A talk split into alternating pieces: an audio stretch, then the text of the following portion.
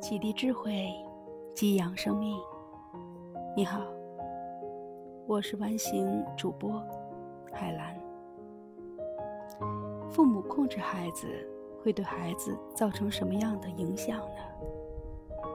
这一天，完形心理咨询中心来了一位三十岁左右的来访者，他看起来瘦瘦的，皮肤黄黄的，眼睛没有神采，给我的感觉。像是有一片乌云紧紧跟随着他的身后。他告诉我，从小父亲就一直控制他，掌控他。面临人生最重要的选择时，父亲总是用自己的意志压倒自己。大到结交什么样的朋友，小到家里的鞋子怎么摆放，都必须听父亲的。长年累月的训练下，他已经完全丧失了人格的独立，变得患得患失、唯唯诺诺。母亲迫于父亲的威严，对于自己遭受的这一切也不敢多言，并没有给过他多少心理的帮助和抚慰。一晃之间，自己都已经三十多岁了。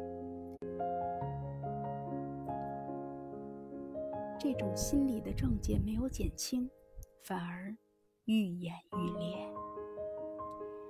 几年前，父亲得了抑郁症，家人和自己都没有意识到父亲需要治疗以及专业的心理咨询的帮助。在没有任何支持的情况下，父亲以自杀的方式结束了生命，永远的离开了。没有了父亲的控制，他好像……也并没有开心多少，那种被掌控、被压抑、被控制的感觉始终存在着，并且从生命环境到工作环境蔓延。工作中，他特别讨厌领导，总感觉领导像自己的父亲一样控制自己。为此，他在单位换了好几个部门，领导让干什么就干什么。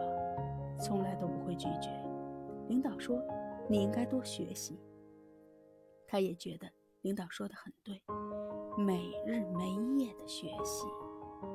他的人生除了工作和学习没有别的。工作给的压力，领导给的压力，自己给自己的压力，快把他最后一根弦绷断了。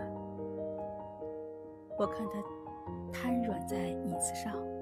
我想握住他的手，想给他力量。可是，虽然紧握着他的手，我却感觉他手上没有力量，握不紧我的手。我想，他的心应该已经千疮百孔，没有足够的力量了。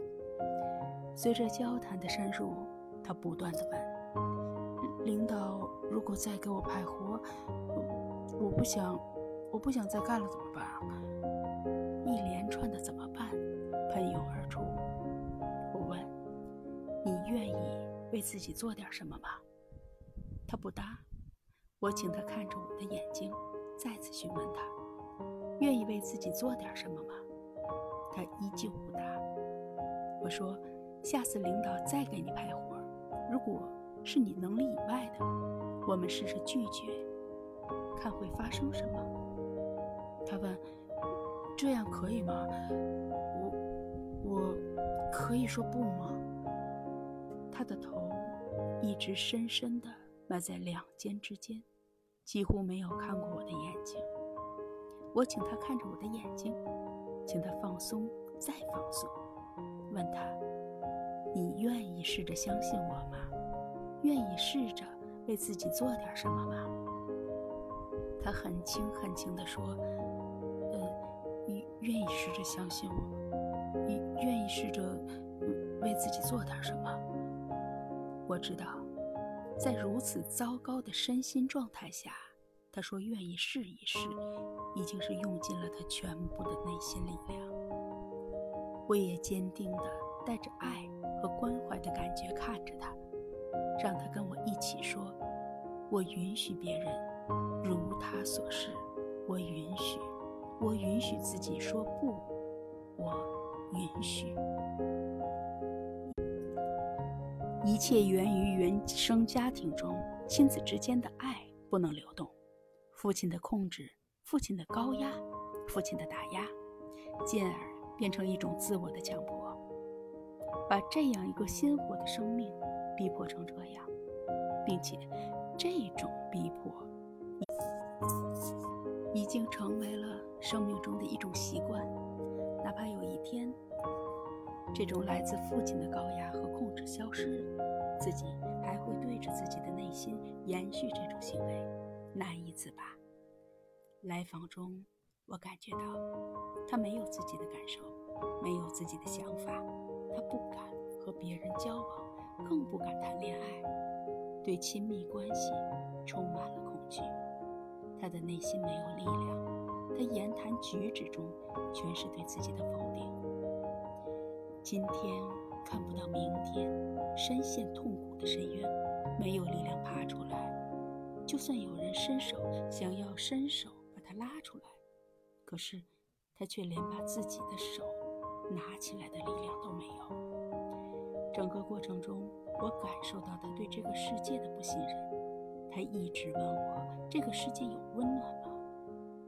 我很想坚定地告诉他有，但我知道。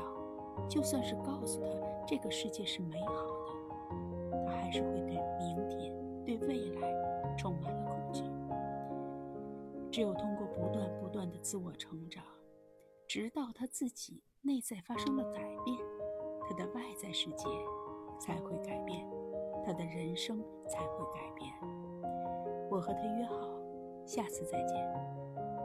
遗憾的是，我没有再见到他。身为咨询师的我，只能等待祝福，我无法替他改变。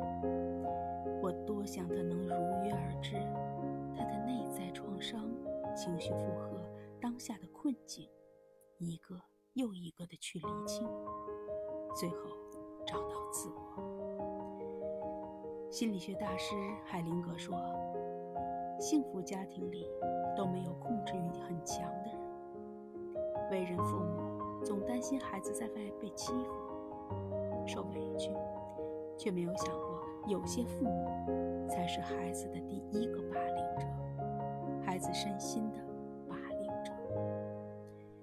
如果爱不能唤醒你，那么生命就用痛苦来唤醒你；如果痛苦不能唤醒你，那么生命就用更大的痛苦来唤醒你。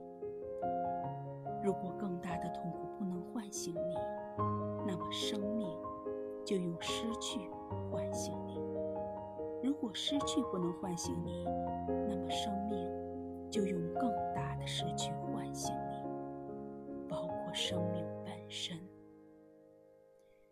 从这个案例中，我们不难看出，在父母过度控制下的孩子极度自卑。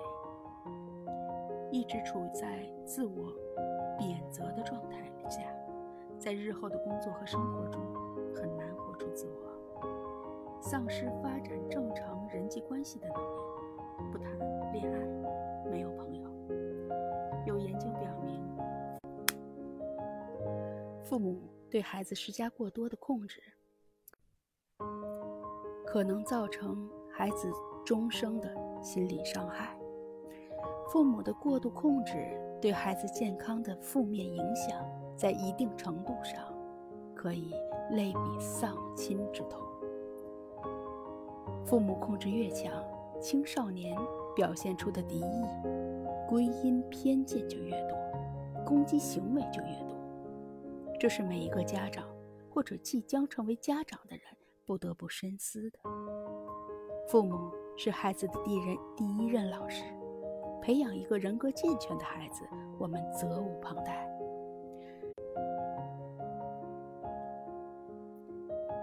欢迎关注公众号“迪阳心性学院”。